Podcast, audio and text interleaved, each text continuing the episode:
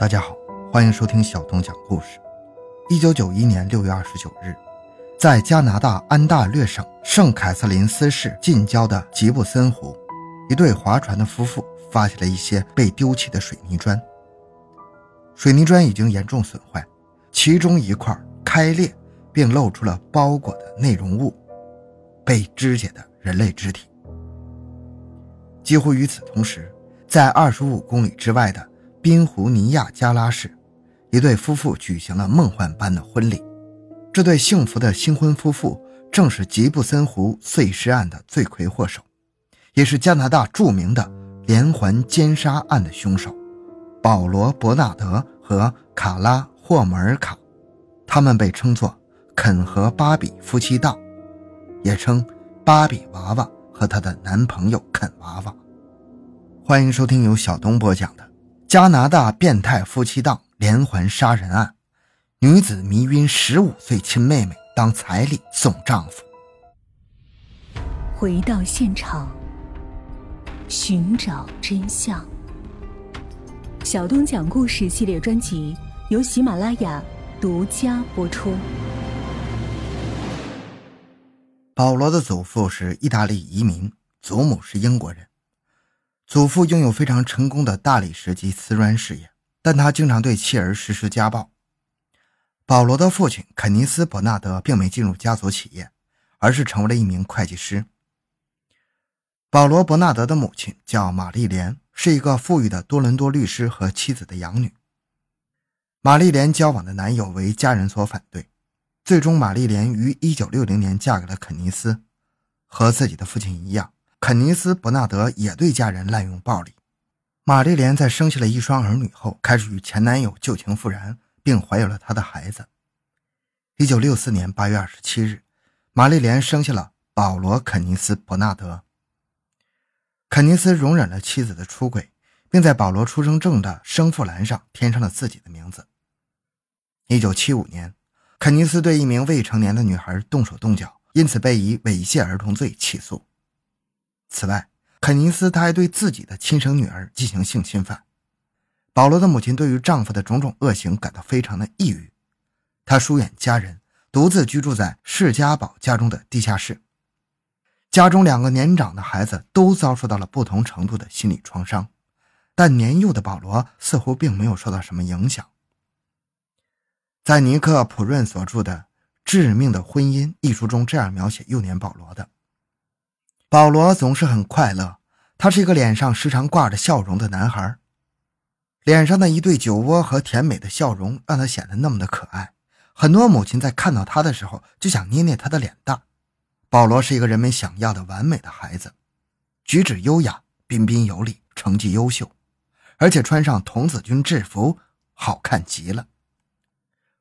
保罗十六岁时，在与母亲的一次争吵之后，保罗被母亲告知了他真实的身世。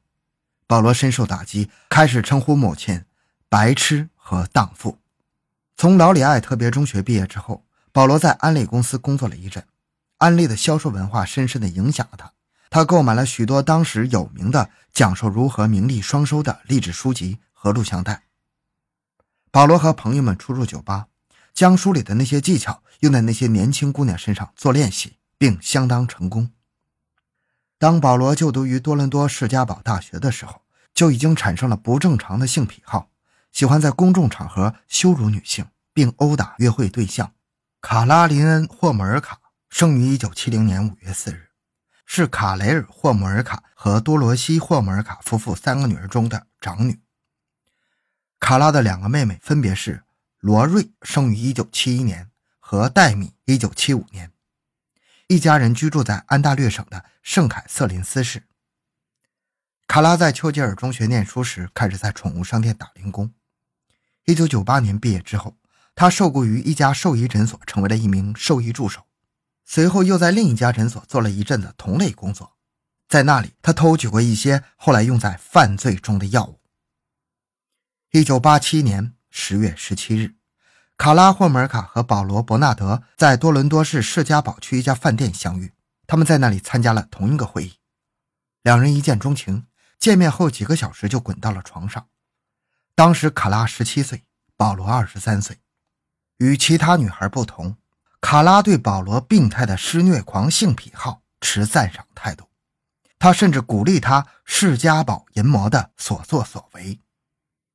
同年十二月二十四日，保罗向卡拉求婚。一九九一年六月二十九日，保罗和卡拉在宾湖尼亚加拉市举行了奢华的婚礼。被捕后，保罗承认了在一九八七年到一九九零年间发生在安大略省多伦多市释迦堡区及附近的至少十六起恶性性侵害案件，其中十二起强奸，四起强奸未遂。当时罪犯曾被人们称为“释迦堡淫魔”，其中大多数受害人都是不满二十岁的女孩。他们在傍晚从公交车上返回家的途中被保罗尾随，随后遭到长时间的性侵。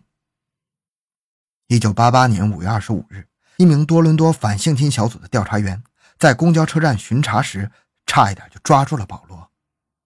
当时调查员发现保罗躲在一棵树后。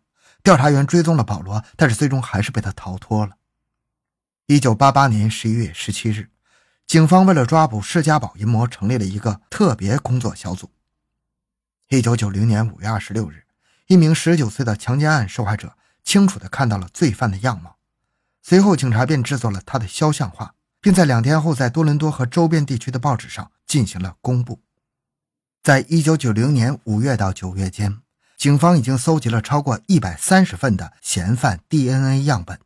大约在此时，警方收到举报称保罗就是多伦多淫魔。第一份举报是在六月份，举报人是一位银行职员。第二份举报是蒂娜·斯摩尼斯提供，她的丈夫是斯摩尼斯三兄弟之一，三兄弟都是保罗的密友。斯摩尼斯先生对警察说。保罗曾在1987年12月由于系列强奸案被警察约谈，但他从未被正式审问过。保罗还经常对斯莫尼斯兄弟夸夸其谈他的性生活，说他喜欢肛交、舔肛和粗鲁性爱。斯莫尼斯先生在提供陈述时表现得非常尴尬而且不自然，因此警方对他的证词的真实性产生了疑虑。但在交叉对比了许多资料之后，警方还是决定审问保罗。一九九零年十一月二十日，警方对保罗进行了审问。审问进行了三十五分钟，保罗甚至主动提交了 DNA 样本进行法医学检验。当警方问起保罗，他对于自己因为系列强奸案而被调查作何感想时，保罗坦然回答：“他和警方的合成素描确实非常吻合。”警方由此认为，这样一位受过良好教育。举止自然而且应答自如的青年，不可能是系列恶性案件的嫌犯呢。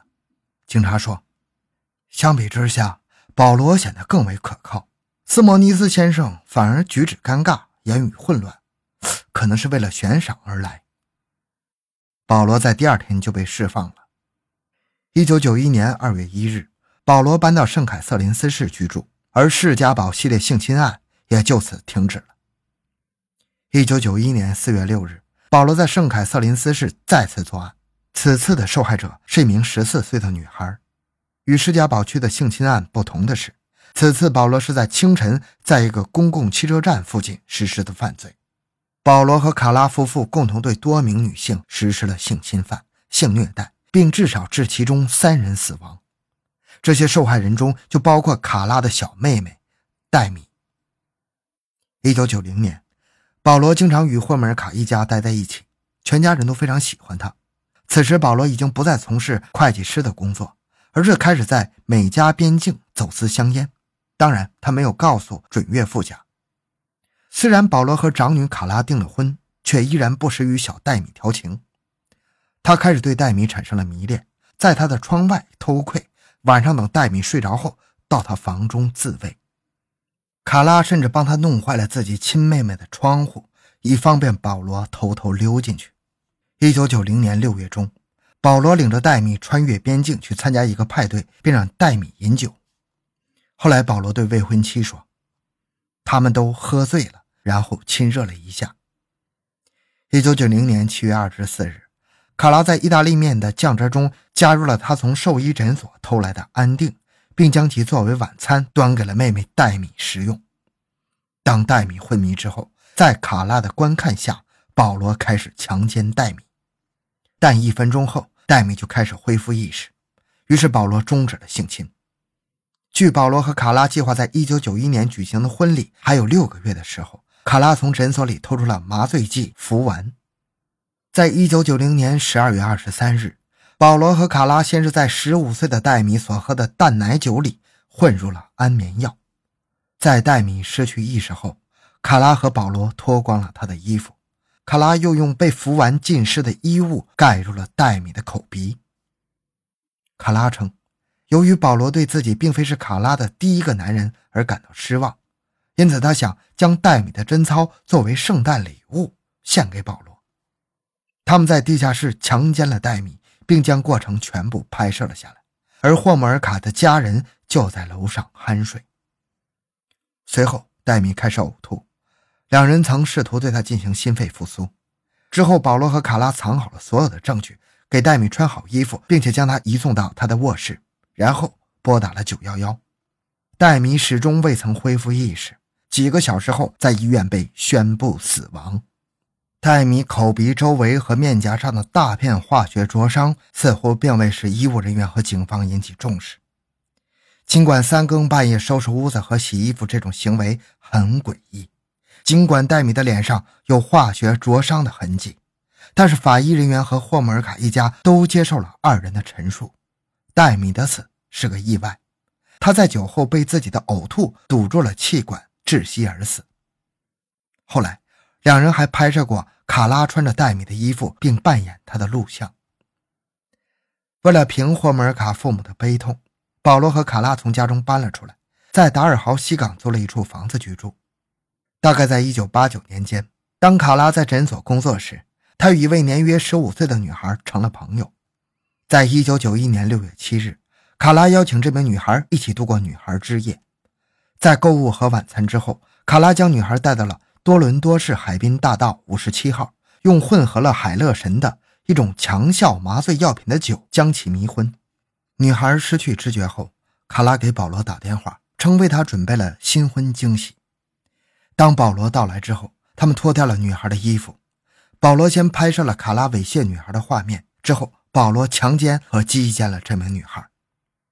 第二天早上，女孩醒来之后感到恶心，但她以为自己想呕吐是因为她饮的这杯酒，并没有发现自己被性侵了。